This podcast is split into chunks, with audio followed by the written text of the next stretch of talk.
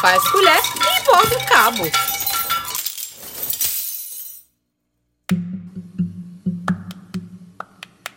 Oi, gente, tudo bem? Bem-vindos a mais um episódio do programa Faz Colher e Bordo Cabo. Meu nome é Eric Hernani, sou educador do Centro Cultural Vale Maranhão e o tema de hoje é a prática da caça na etnia Chacriabá. Sobreviver nunca foi uma tarefa fácil, sempre nos exigiu muita criatividade e elaborações rápidas e precisas.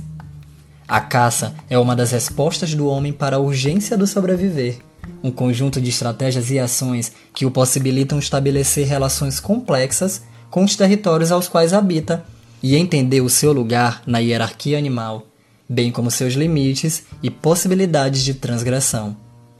Este saber fazer também estimula a produção de ferramentas que facilitam a sua vida e que o transformam com o passar do tempo. Caçar, enquanto atividade de subsistência, é uma prática relevante no contexto de muitas comunidades tradicionais.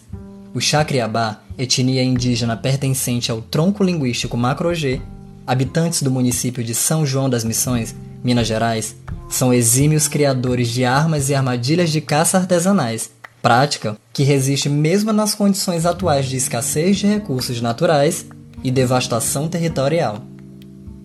Este saber fazer é passado desde cedo aos meninos, que acompanham seus parentes homens em caçadas e aprendem a desbravar as matas, rios e pedreiras. Através dos mais velhos, começam a elaborar suas próprias armas e armadilhas, que inicialmente resumem-se a atiradeiras e arapucas. Mais tarde, aprendem a manusear outras armas e armadilhas consideradas perigosas.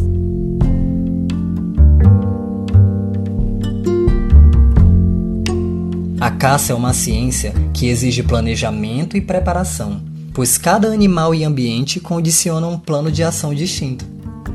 O caçador está sempre atento aos sinais que o ambiente transmite, aos ruídos, aos cheiros e aos rastros deixados pelos bichos, que o ajudam em informações essenciais, como sua altura, seu peso, se é terrestre ou voador, se está só ou em grupo, dentre outros dados. É preciso antecipar-se à presa e camuflar-se para não ser percebido. Os Chacriabá dizem que para camuflar-se de forma eficiente nas matas, é preciso estar vestido de preto ou verde, e não é indicado usar produtos de cheiro, principalmente nas roupas, pois os bichos percebem e fogem. A não ser que este cheiro seja de incenso de estrume de vaca, pois afasta os insetos que atrapalham a caça. Os homens saem geralmente em grupo para caçar à noite, que é o melhor horário, pois muitos bichos estão em repouso. Para não chamarem atenção, permanecem a maior parte do tempo em silêncio, comunicando-se apenas por gestos e sinais. O cachorro é um ajudante recorrente nas caçadas, pois além de farejar a presa, ajuda a persegui-la e cercá-la. Todos os saberes e habilidades do caçador constituem e são constituídos por muitos signos que organizam e sistematizam a vida desses povos. No próximo episódio, iremos conhecer um pouco mais sobre esses signos que permeiam a caça entre os Chacriabá. Espero por vocês. Até lá!